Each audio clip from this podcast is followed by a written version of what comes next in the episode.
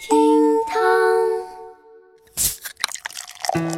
厅堂微博报给生活加点料，各位好，我是小雨。话说我注意到身边有些朋友一到七夕就缺氧，也不知道是为啥啊，咱也不知道，咱也不敢问。反正我觉得呀，伴侣送你空气不是什么大事儿，他不还会送你生气吗？哦，想开点了。好了，今日份厅堂微博报送到您的跟前儿。微博一百七十七万人关注，妻子床下竟藏了个男人。最近，杭州一男子报警说他家里藏了一个男人。民警到场之后，发现，在小床底下竟然真的藏着一名男子，而此人正是报警男子老婆的外遇对象。报警男子表示，他和老婆已经结婚了二十多年，有俩孩子，大的十九岁，小的十五岁了。他很早就发现自个儿老婆不对劲儿，没想到事发当天歪打正着碰到了这个第三者。随后，民警将三人带回派出所调查。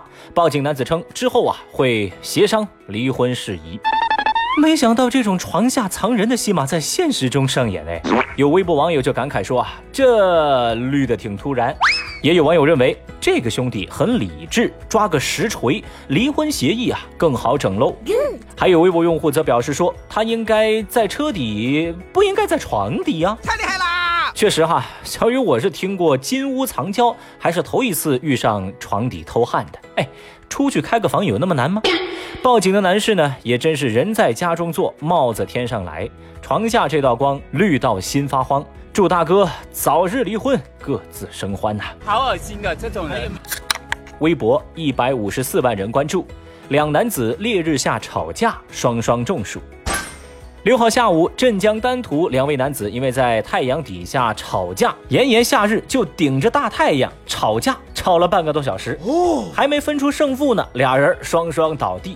经过了解得知，昏迷二人呢是因为经济纠纷产生矛盾，在争吵当中互不相让，结果呀，中午室外温度在三十五度以上，俩人是你来我往，吵得唾沫横飞。约半小时之后，两人体力不支，中暑了，倒地。所幸经救援，两人并无大碍。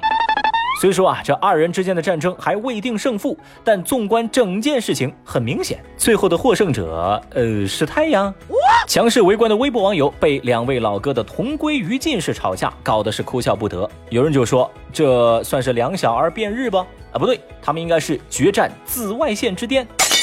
也有网友说啊，可能是太阳都看不下去了，让他俩赶紧闭嘴，倒下中暑吧。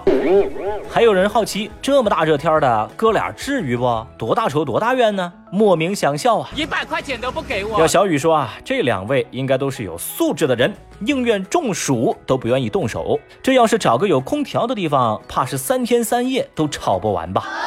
这样，我建议你俩呀，不如打个加时赛，你们谁先从病床上爬起来？就算谁赢，好不好啊？微博一百四十一万人关注，三人当街抢走一辆劳斯莱斯。浙江的一位张老板报警说，自己准备卖掉刚买没多久的劳斯莱斯，被人给抢走了。原来啊，这张老板准备通过一位中间人周某卖掉自个儿的劳斯莱斯，没想到周某介绍来的买主三人以试驾为由支开了张老板的司机，直接就把车给开走了。其中两人呢，在前一天在试车的时候就准备抢，但是由于发现这位司机长得太壮了，就打算叫个帮手再实施计划。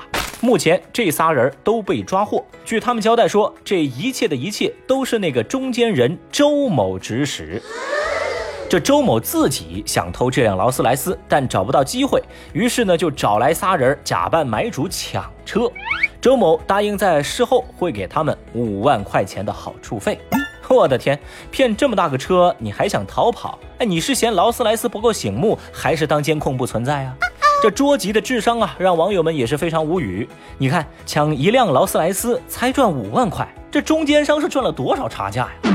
当然了，咱凡事呢也往好的方面看。你看这兄弟仨，虽然智商感人，但是优点总是有的，那就是勇气可嘉。这车啊，就算你们敢偷，也没人敢买呀。大爷，你先凉快吧啊。微博六百九十八万人关注世界警察和消防员运动会。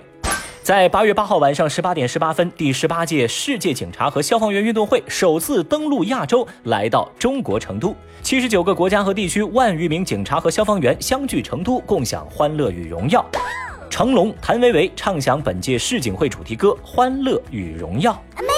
这场活力满满、安全感爆棚、颜值爆表的开幕式，拉开了未来十天世锦会的大幕。另外呢，小雨我注意到啊，在这个开幕式运动员入场的环节，出现了暖心一幕。中国香港队的阿 Sir 们出场之时，全场沸腾。随着香港警队走向看台，全场爆发出热烈的掌声，看台观众纷纷起立鼓掌，高喊“香港警察加油，雄起，雄起”。